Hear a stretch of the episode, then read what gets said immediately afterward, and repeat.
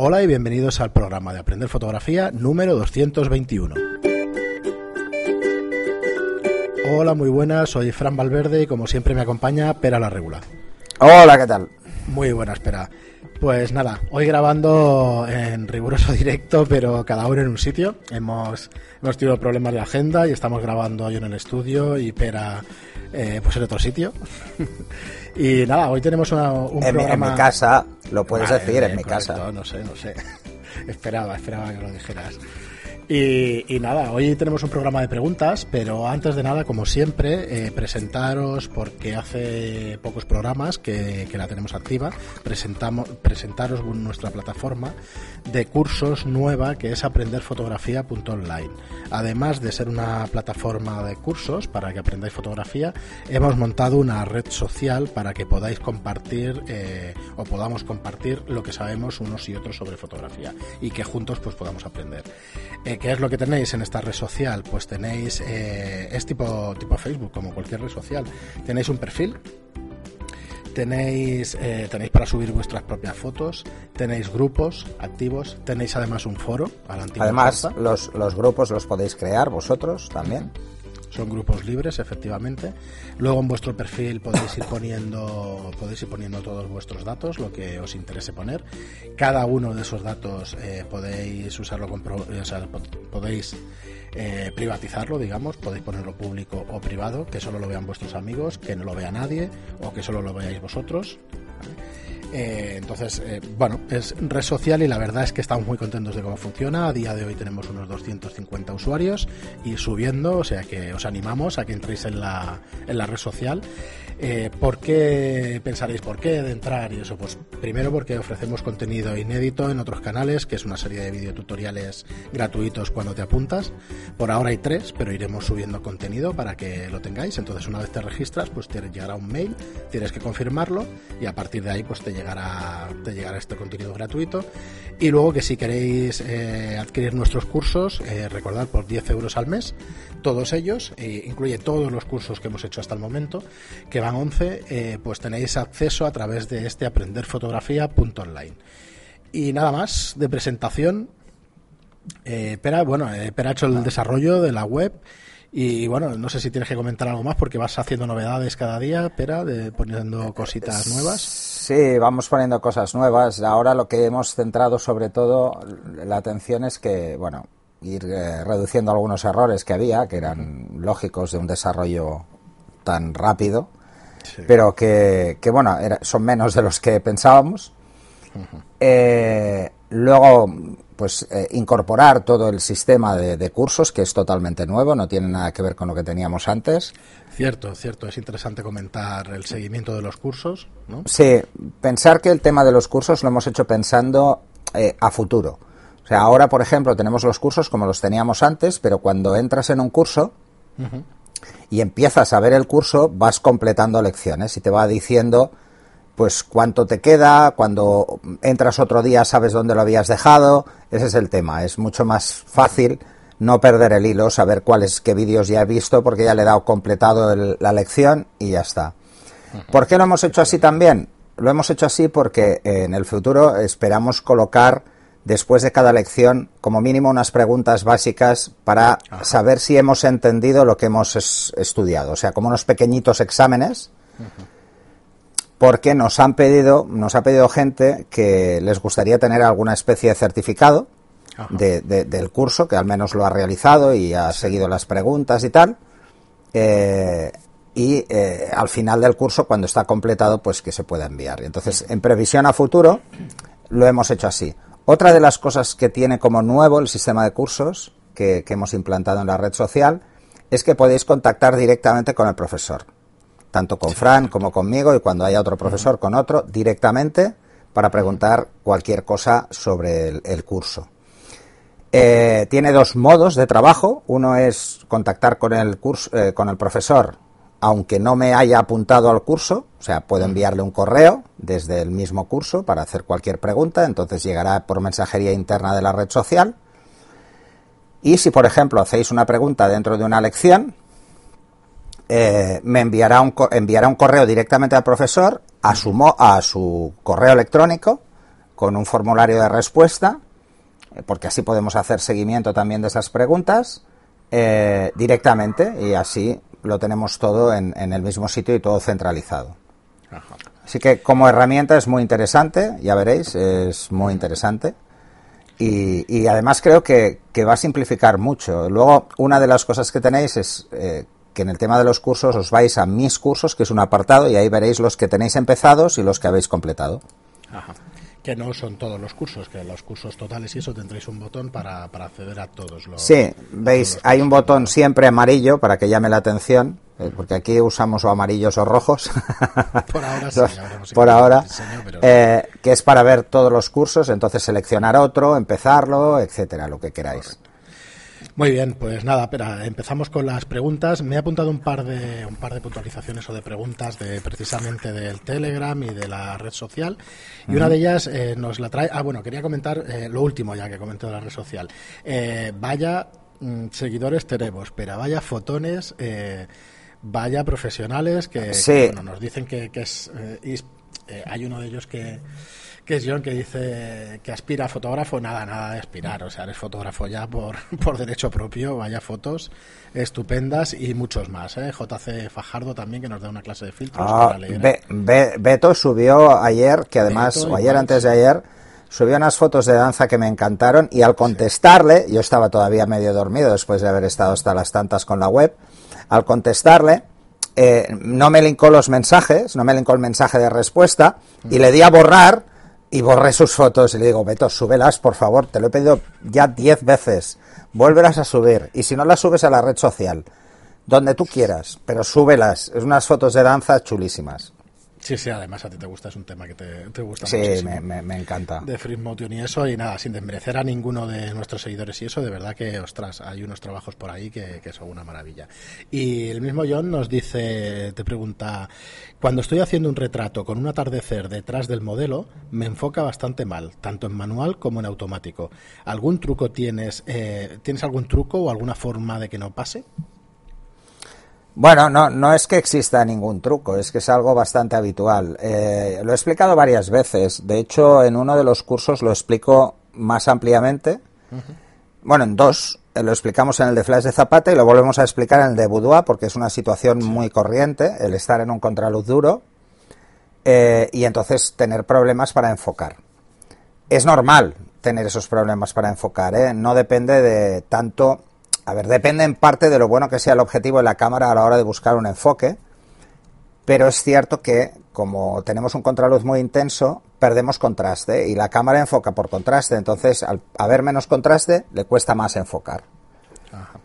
¿Qué debemos hacer? Eh, bien, enfocar manualmente sin tener en cuenta la confirmación de enfoque, es decir, si le hacemos caso a la confirmación de enfoque será lo mismo que poner el AF, exactamente lo mismo. Eh, si tenéis un objetivo que permita el enfoque suave, es simplemente enfocáis y luego corregís. Eh, os dejará mover el anillo de enfoque aunque esté en AF. Ojo, no todos los objetivos lo permiten, así que si veis que va duro, no toquéis el anillo de enfoque porque no lo, no lo es en este caso el objetivo. Y la otra opción es, es, enfocar a una zona del cuerpo más amplia donde el contraste es más difícil que se pierda. Por ejemplo, al cuerpo, a la misma altura, buscar la misma altura de los ojos. Esas son las, las cosas que podéis hacer. Otra de las cosas es ya de entrada usar parasol, siempre. Porque si la luz entra muy lateral, además, eh, tendréis flare cuando juguéis con el contraluz. O sea que si os entra, pues os provocará un flare, que es lo que hace también que le cueste enfocar. No es que sea ningún truco, realmente es, es que es una cuestión eh, no sé, práctica, es que os lo vais a encontrar, os, fallará, eh, os dará la confirmación de enfoque, pero luego la foto no tendrá enfoque. Hay que ir con mucho cuidado con estas situaciones. Esto lo he explicado varias veces y es por eso, es porque no puede. Muy bien, y em, seguimos con Juan Carlos Fajardo. No, esto no es, eh, no es una pregunta, es un comentario. No lo voy a leer entero porque son es bastante largo, pero por lo que vemos, bueno, os dejo su web además en las notas del programa para que veáis su trabajo como fotógrafo de naturaleza, de paisaje, de fauna. eh, que me ha, encantado y, en Telegram pues supongo que, que lo has escrito en el ordenador porque nos ha hecho un buen párrafo como un folio, una cosa así. Eh, sobre los filtros, sobre los filtros de NDs y sobre, sobre un tipo de filtros, sobre los tipos de filtros estos que se utilizan en paisaje. Como sabéis, no somos muy de filtros, pero claro, esto no tiene nada que ver con los filtros. No somos, no somos de filtros UV. Efectivamente. El resto de filtros sí que hay que usarlos porque están diseñados para cosas diferentes. y más un ND. Paisaje y todo esto. os leo un extracto y si vais a la web, a las notas del programa, pues podréis ver toda la información. Entonces, hablando en Telegram, también le he comentado que a ver si le apetece grabar un día con nosotros el tema de, de hablar en el, un programa especial sobre filtros, sobre filtros de paisaje, los ND y todos estos. Y bueno, ya nos pondremos de acuerdo y a ver si podemos grabar algún programa que estará, estará chulo. Es un reto técnico también, que yo escucho un montón de podcasts y sé que se puede hacer más o menos fácilmente, pero no he encontrado la manera. Supongo que por Skype es algo más fácil, porque, porque cuando lo escucho siempre me dicen, o siempre dicen que se graba por Skype. Si alguno lo sabe ya me lo comentará ya me lo dirá, pero bueno, eso no hay problema, ya buscaremos información técnica y, grabamos. Y nos dice, hola, me he leído por encima lo que comentáis de los filtros. Os puedo recomendar marcas y modelos. Antes de empezar a comprar ningún filtro, te aconsejo que tengas claro qué tipo de filtro buscas. Muchas veces se compran filtros por no conocer bien el resultado y al final tiras el dinero. Lo primero en referente a los, a los ND a tener en cuenta. Eh, son filtros de densidad neutra. Los pasos de luz que te quiten. Si vas a hacer más fotos en horas crepusculares, amanecer o atardecer, un 10 pasos lo vas a pasar muy muy mal y vas a acabar dejándolo en la mochila. El 6 pasos es más recurrente. Si solo tienes pasta para, que, para, para uno, es lo que te recomiendo. Si se queda a largo de exposición, solo será cuestión de subir un par de pasos de ISO. Así, jugando con el ISO, podrás tener un 3 y 6 pasos. Además, del eh, además el, el de 6 te permite reencuadrar y enfocar con el filtro puesto. Bueno, hasta aquí un tercio o una cuarta parte de de la disertación que nos da sobre filtros y eso, ¿vale? Si, si queréis más información y eso, pues la verdad es que estaremos encantados de que venga. Nos habla de los filtros Lee, que son muy buenos también, los Haida, los Hightech, los portafiltros y todas estas y todas estas todos estos accesorios para hacer fotografía, básicamente de naturaleza, que es para lo que creo yo que, se ha utilizado siempre, ¿no? Pera, el, el tema de estos filtros. No, no, se usa para todo. Lo que pasa es que fotografía con mucho sol, quizá con mucha luz o con, para intentar abrir mucho el diafragma. O... Exacto. Tú imagínate que, no quieres subir obturaciones brutales eh, porque necesitas, mm, bueno, restar luz, pero mantener una, una apertura muy abierta. Sí, lo puedes usar en cualquier cosa. Lo que no se suelen usar mucho es, es por ejemplo, en moda, en la calle. No, no se suelen usar demasiado. Alguna vez, pero como mucho restarás. Eh, imagínate que tú quieres hacer una foto con una profundidad extrema y disparar a F2 o a 1.2 o a una apertura extrema. Eso te obligaría a subir la obturación a, a 1.8000, ¿no? Y entonces, claro, a 1.8000 el obturador es un poco errático, no, no da siempre exacto. Eh, y en muchas cámaras no llega a un 8000, llega a un 4000. Entonces, en esos casos sí. Y además disparar esas obturaciones tan altas tiene más inconvenientes que ventajas porque hay que recordar que el obturador es mecánico y aunque llegue a un 8000, pues hombre, no es muy bueno darle esa tralla eh, de forma continuada. Eh, más que nada por la vida útil del obturador. Es una, obturador, es una obturación muy rápida y lo obligamos, lo forzamos un poco. Muy bien, pues nada, lo dicho, Juan Carlos, supongo que JC vendrá de Juan Carlos. Eh, contactaré contigo y a ver si te apetece venirte al programa, pues estaremos encantados de tenerte, de tenerte por aquí. Y seguimos con Pablo Ferullo, que nos dice, buenas, primero quería felicitaros por el programa. Los escucho desde iTunes hace unos meses, con lo que voy varios programas atrasado. Pero me encantan las emisiones y escucho dos o tres diarios. Ya me voy a poner al día. Les quería hacer una consulta. Estoy por comprarme mi primer full frame y mi presupuesto me permite elegir entre una 5D Mark IV y, un, y una 6D Mark II. ¿Cuál me recomendarían? Ya escuché todos los podcasts que subieron sobre comprar cámaras y objetivos y todavía no me decido. Eh, tiene una segunda parte de la pregunta, pero bueno, por mi parte yo te diría que la 5D Mark IV. sí, yo, yo estoy con Fran en ese sentido. Si te da el presupuesto, mm, pues hombre, es un lo que pasa, lo que pasa es que bueno, hay que pensar eh, hay que pensar en, realmente qué funcionalidades de la cámara vas a necesitar. Seguramente la 6D te cumple todas las que necesitarás. Y yo siempre te voy a recomendar que inviertas en ópticas. O sea, si, si te compras una 6D es porque vas a invertir en una óptica mejor. o te puedes comprar otra óptica. Eh, si con la 5D solo te puedes comprar una lente, pues con la 6D te puedes comprar dos, pues la 6D.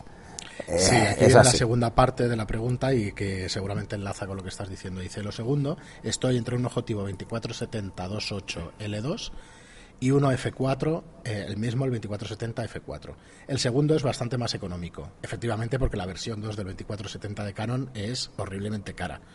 No sí, sí, es, 2100, una cosa así, o es carísimo, es, es muy, muy, muy caro. Un F4 es más que suficiente en la mayoría de situaciones. Lo primero que te diría es qué tipo de fotografía te gusta hacer. Porque si vas a hacer prensa y vas a hacer prensa, por ejemplo, en, en, espacios cerrados, te recomendaría el 2.8. Más que nada porque te ahorrarás un paso de ISO y muchas veces un paso de ISO puede suponer mm, más de lo que necesitas. Eh, y sobre todo si usas o no usas flash. Y luego es un tema de profundidad también, pero bueno. Y calidad óptica. La calidad óptica del 2.8 es muy superior al F4. Es lo que te iba a preguntar. Eh, que sea más cerrado una lente que otra, más rápido una lente que otra. No. ¿También es la calidad de la óptica? ¿También marca la calidad de la óptica? No, porque el 500, por ejemplo, es 5.6. Vale, o sea, eh, tienes F4, tienes 5.6, el 600 es 5.6, o sea que... ¿Pero por qué? Pues porque saldría carísimo hacer 2.8 eso. Ya es muy caro, siendo 5.6 y F4. Eh, no, no necesariamente. Lo que hay que mirar es el tipo de, cristales, o sea, el tipo de, lentes que lleva. Si son lentes, pues por ejemplo, de fluorita, son super UD, son UD o, ¿sabes? UD es... Eh, eh, lo de la dispersión, ¿no? Ultra dispersión, sí. Low dispersion es lo normal y fluorita es el, el más limpio, por decirlo de alguna forma.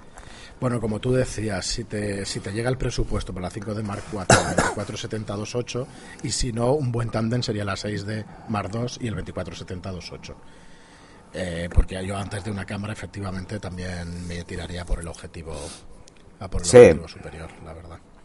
La 5D creo que es... es un zoom. Sí, claro, si quieres un zoom. La, la 5D es un poco más voluminosa que la 6D, si no recuerdo mal. Eh, y en, en la 6D sí que casi vas a estar obligado a tener un grip. Y entonces, pues bueno, igual puedes optar por, por meter un grip. En la bolsa depende de si haces muchas verticales o no. Si vas a hacer retratos, un grip es casi imprescindible. Nos dice si tenía tan buena resolución y contraste como ustedes dicen en el post acerca de su objetivo que tiene el 286. Sí, efectivamente tiene un contraste y es una óptica fantástica. Es muy bueno, es muy bueno. Yo, de hecho, bueno, la, la 2 sí que la probé en su día, pero no la tenemos, tenemos la 1. Y yo no la probé, o sea, la probé en su día, porque ya no me acuerdo, pero sí que a diferencia de precio y todo esto tiene que ser sí, óptica. es que es, es muy caro. Sí. Muy bien, y nos dice saludos desde Argentina. Pues saludos para ti también, Pablo. Gracias por seguirnos. Saludos, saludos. Y nos preguntan, anónimo, nos dicen una preguntilla. He subido a la nube Mega, Mega unas fotos y pierden mucho salen pixeladas. ¿Alguien me puede decir qué tengo que hacer? Eh, a ver, entiendo. Eh, a ver, eh, Mega. ¿Qué, qué, no ves, Mega? Eso es lo que te iba a preguntar. Entonces, yo tengo un servicio que se llama Mega, que es el antiguo Mega Upload, que sabes que el tío lo intentaron meter en la cárcel, luego montó otro, otro servicio de estos de, de subida de archivos y tal, ¿vale? Lo de la cárcel es porque en Mega Upload se subían películas y todo esto, ¿vale? No, no es que estuviera traficando con. con traficaba, traficaba con bits. Con Bits, sí, ya está, sí, efectivamente. Entonces sacó un nuevo servicio que se llama Mega. De hecho, yo lo tengo contratado porque tengo, tengo alguna información y tal, y planes de estos de 200 gigas y cosas más, y un tera y cositas así. Y si es este servicio de subir fotos, dínoslo, porque realmente yo no lo he probado nunca, no te sé decir. Yo te diría que te miraras toda la configuración de la plataforma, porque normalmente deja subir a unas resoluciones o a otra, depende de la plataforma. Por ejemplo, Drive tienes espacio ilimitado para subir archivos, o sea que tú puedes subir tus CR2, tus RAW, ¿vale? Los NEF o los CR2 de las Canon o Nikon, pero como lo subas como fotos, en fotos de, Google, digamos, entonces te las comprime. Entonces, ahí por 8 euros al mes, si te coges cuatro cuentas para empresas, si alguien lo tiene eso y no conoce el servicio de Drive, el espacio es ilimitado, pero tienes que subir los archivos pues como si fuera un archivo de, de cualquier otro tipo. En cambio, si lo subes al servicio fotos, te las subirá, pero te las comprimirá. ¿vale? Y, y a JPG pues te las comprime más todavía. Entonces cada uno de los servicios pues te da un, eso, te da unas prestaciones o unas características distintas. Y nos puedes decir si es mega, pues te investigo alguna cosa porque yo lo tengo y lo puedo. Bueno, hasta cierto punto es normal, ¿eh? también es una cuestión de ahorro de espacio. Y aquí, claro, las preferencias que he mirado yo de Mega y tal, pues la verdad es que no veo nada, no veo nada de fotos. Eh, ahí se pueden sincronizar que es carpetas, es un poco como lo de Sí, pero sí, eh, como Dropbox y compañía. Sí, como Dropbox y compañía. Vale, pero pero ahí no hay compresiones, ahí no hay, no hay compresiones, es simplemente son archivos. por eso me extraña, igual estás hablando de otro sistema, aunque nos pongas Mega y a ver si, si nos puedes aclarar. Eh, vale, otro comentario nos decía, hola chicos, sugiero que la red social, ah, esto ya me parece que lo pusisteis, dentro del foro accesorios, que se cree un foro para, un subforo para Flash. Bueno, más que accesorio, esto es, ahora no recuerdo qué tenemos puesto. Espera, en el tema de Lo estoy abriendo ya. A ver, a ver, en accesorios, ah, vale, flashes, ¿no? Queríais poner aquí. Bueno, esto me lo apunté yo, tampoco es que sea un comentario, pero digo, mira, si no se me olvida, te lo leo. Sí, pues vamos a ponerlo, sí, claro, no hay problema. De hecho, bueno, en la red social encontráis, a ver, el tema de los grupos y eso es un tema más inmediato, ya sabéis cómo van los grupos en Facebook y en todas las redes sociales, pero el tema del foro es un tema más eh, mm, eh, de repositorio de conocimiento, diría yo, por llamarlo de alguna manera un poco. Bueno, también se puede ver como un lugar de debate, ¿eh? Sí, cierto. Es, es, un, es, un, es más un lugar de debate. Lo que pasa es que hay diferentes secciones. Hay, por ejemplo, secciones pensadas pues para que alguien suba una foto y la gente pues la critique o la comente. Y luego están, por ejemplo, eh, la parte en, la red social en la que tú subes fotos a tu perfil y ya está, y la gente las ve y también las puede comentar, pero es otra historia, ¿no? Entonces, en el foro, por ejemplo, con el tema de fotos, lo que hemos hecho es un, un apartado que es crítica fotográfica donde el que suba la foto pues está, está buscando que alguien le critique para mejorar, ¿eh? siempre desde, desde el buen rollo. ¿eh? Sí, de hecho tuvimos un programa especial sobre la crítica a una fotografía, que tú tienes un artículo por ahí que también lo has subido. está subido además, o sea, eh, os, puede, os puede ir bien. Yo creo que lo que más ayuda a cualquiera que esté aprendiendo es precisamente una crítica de sensaciones, mucho más que una crítica técnica. Que si quiere una crítica técnica también se puede hacer, ¿eh? pero vamos, esto va muy a gustos. bueno, es que depende también del nivel de la persona, de los conocimientos, de una serie de cosas que no. Vale. Bueno, espera, pues hasta aquí, yo dejaré aquí el programa de hoy. Querría, eh, quería comentar algo más de la red social, pero bueno, si no en los siguientes programas tocaré tocar el tema. Tenemos algunas preguntas más para el siguiente, pero es que si no en este nos, alargaríamos demasiado. Y bueno, por ser lunes lo haremos un poquito más suave que normalmente. Así que nada, eh, esperemos que os apuntéis a la red social. Eh, darnos feedback, a ver qué opináis. Estoy bastante sorprendido de la aceptación y de los comentarios y de la gente. Vais entrando, vais colgando cosas, poquito a poquito se va llenando. Me parece alucinante que os pongáis el perfil. El perfil. Yo no he sido nunca de los que se ponían un ¿sabes? Eh, la cara ahí en el, en el circulito y tal. No, no, hay, que, hay, que, hay, que, ponerlo, hay que hacerlo, hombre. Por eso, por eso quería decirlo, porque si no, no, si no queda, nadie. Queda muy feo, tú. Queda muy feo.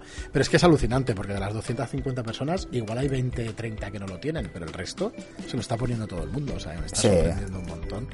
Y nada, eso, muchísimas gracias por estar ahí, por seguirnos, por, por los que os habéis apuntado a los cursos, por, por cierto, seguirnos. Por cierto, ya, ya están creados eh, en accesorios, uno que es flashes de zapata y otro que es flashes de estudio. Perfecto. Mira, flashes de estudio, como no hemos hablado a veces del resto de flashes. sí, ves, al, final casi, casi se nos pasaba. sí, sí.